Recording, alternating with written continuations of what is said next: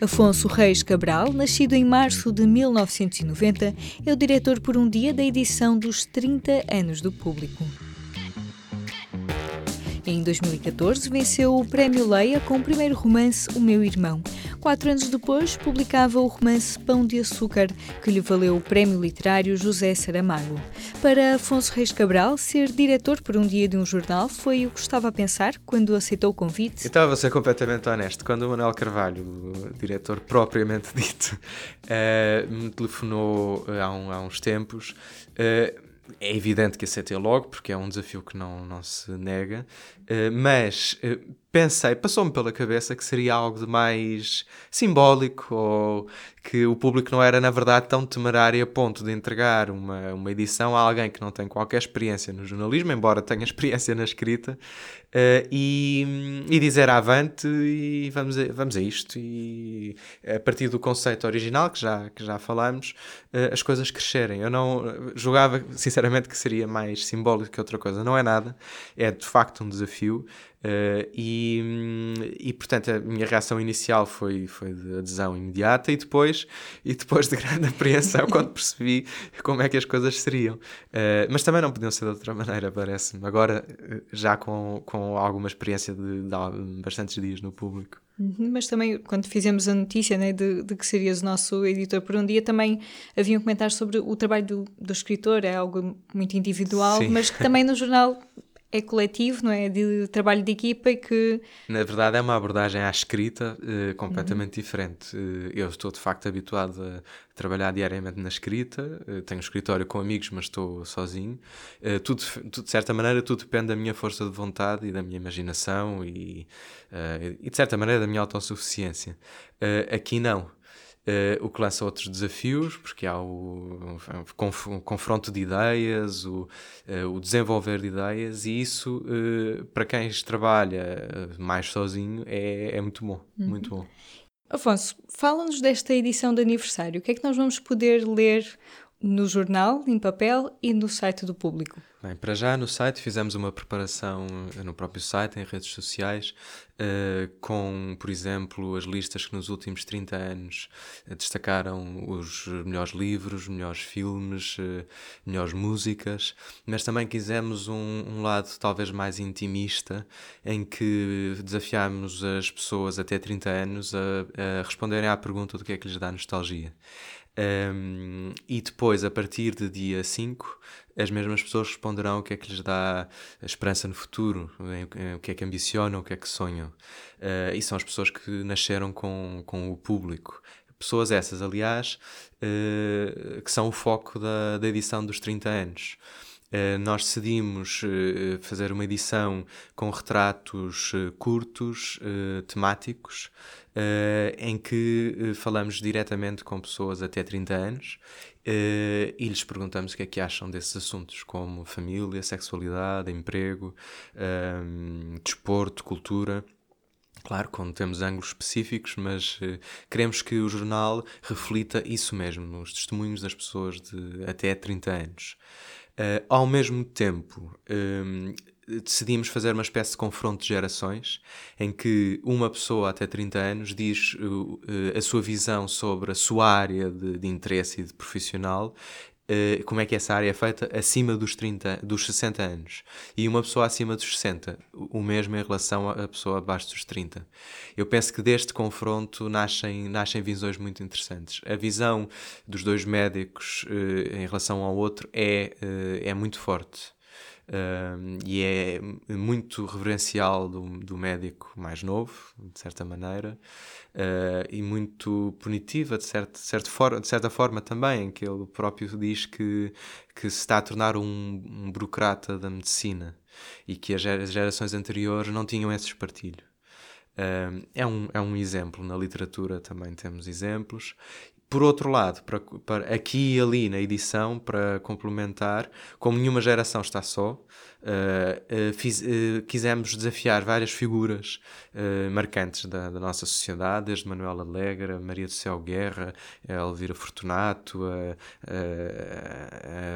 António Barreto e muitos outros, uh, responderem o que, é, uh, o que é que aconselhariam ao seu eu de 30 anos. O objetivo eram ser conselhos intimistas, uh, conselhos direitos, ao, de certa maneira, ao, ao âmago da vida. uns terão sido mais, outros menos, como é natural. Um, e assim, tenha surpreendido mais? Eu, na verdade, a frase do. E, e isto por, por, motivos muito pessoais, mas a frase do, do António Damasio marcou-me bastante. Não sejas tão cauteloso. Acho que é um bom conselho para uma pessoa de 30 anos ou de uma pessoa até 30 anos. Estamos na fase do otimismo e na fase da, da falta de cautela também. Uhum. E já agora em relação aos retratos, não é? Que, ah, deixa-me, desculpa, deixa-me só, ah, deixa só destacar uma coisa. Uhum. Uh, pronto, depois, à volta da, da, da ocasião dos 30 anos, temos muitas iniciativas, não é? Um, eh, começámos já há duas semanas uma espécie de, de, cadáver esquisito, que é um conto a várias mãos. Eh, foi-me lançado o desafio de, de começar a, a, primeira parte. Eh, entretanto, a Ana Margarida de Carvalho já fez a segunda e o Gonçalo M. Tavares estará com a terceira, uma vez por semana, no P2. É uma boa forma de celebrar também com literatura. E outra forma de celebrar com literatura na, na, no própria, na própria edição dos 30 anos um, desafiámos o Nuno F. Silva, que é um poeta de 26 anos, uh, emergente, penso eu, a, a escrever um poema inédito para o, para o público que refletisse, de certa maneira, a sua geração Uh, e, e demos as centrais com um grafismo arrojado, forte, uh, que dá para guardar, e o objetivo também é esse. Sim. E acho que numa fase em que a, a poesia e a literatura desapareceu muito uh, da imprensa diária, isto é, é pode ser marcante. Uhum então pegando nesta, nesta ideia dos retratos, ah, mas exatamente. também das outras reflexões que, que no fundo surgiram. Um, um, um, retrato que achei muito interessante foi, e ainda estamos, enfim, em fase de fecho e tudo mais, uh, foi o da habitação. Nós estamos permanentemente numa curva descendente de, de pessimismo quanto à habitação, o como é perfeitamente natural. Mas o retrato compara duas famílias, compara a mesma família em 1990, com os pais a encontrar habitação e hoje em dia. E os desafios são praticamente os mesmos. As dificuldades são as mesmas, o arrendamento é a chave uh, e, e, tanto os pais como os filhos têm as mesmas, uh, os mesmos desafios. E isto é, é interessante ver como, apesar de tudo, não estamos isolados nesta, nesta problemática da habitação. Uhum. E já agora das ideias que trouxeste para, para esta edição e que cresceram com este trabalho de, de, de, equipa? Por exemplo, por exemplo uh, um, um, há um, um, dos trabalhos será um enfoque uh, na violência do namoro e decidimos levar esse enfoque mais longe até aos 30 anos. Normalmente o, que se aborda são é, é, é, na adolescência, o namoro da adolescência. Na verdade, uh, com e com ah, eu esqueci-me de referir uh, que vamos ter também a acompanhar várias páginas uma infografia dedicada às pessoas até 30 anos. Uh, e o que se verifica também nessa infografia é que o casamento se dá hoje em dia aos 32, 33, varia de homem para mulher. e portanto o namoro estende sente-se muito mais e, e, e, a Barbara Wong, aliás, tem também uma, um trabalho uh, sobre o amor e sobre as várias Sim. formas e, e, com vários testemunhos, mas ainda assim, uh, como eu dizia, o, um, os trabalhos normalmente sobre a violência no amor focam-se na adolescência e não até, até uma fase mais tardia. Depois isto lembra-me também um trabalho muito interessante que é o da ciência, um, que fala sobre o desenvolvimento cerebral e como até à terceira década da vida o cérebro ainda se está a sedimentar. Aliás, há, um, há uma expressão usada no texto que é a poda sináptica, que ainda é feita aos 30 anos, ou até ou é, continua a ser feita até aos 30 anos, e que a adolescência cerebral vai até aos 25, 24, 25. Uh, isto é, é curioso, não é? E. Hum, já não, enfim, descredibiliza alguns estudos que eu, que eu vi há algum, há algum tempo em que a maioridade para os homens só chegava aos 52, salvo erro, okay. mas isto deve ser gozo total. Uh, ainda assim, uh, ainda assim se vê que, que o cérebro ainda se sedimenta e que ainda está, lá está, em poda sináptica até aos 30 anos. Uhum. Ser editor é também ter esse contacto com a forma como as notícias são feitas, as reportagens são feitas, como é que é apurada a informação, como é que é comunicada. Uh, mudou muito a tua forma de ver uh, notícias, jornais e, e, o trabalho que está por trás? Como é que. Bem, eu leio, eu, eu sou assinante do público, leio todos os dias o público em, em, em PDF, no, no iPad. Uh, para além de ler outros jornais online e, e, de, e de, estar, e de estar uh, atento aos semanários também, e o Expresso é o que eu leio.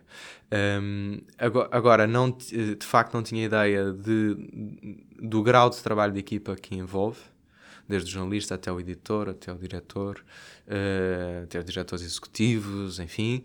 Uh, e, portanto, de facto, é um, uh, o, o, de facto parece-me que o jornal, como um todo, tem uma marca e tem uma identidade.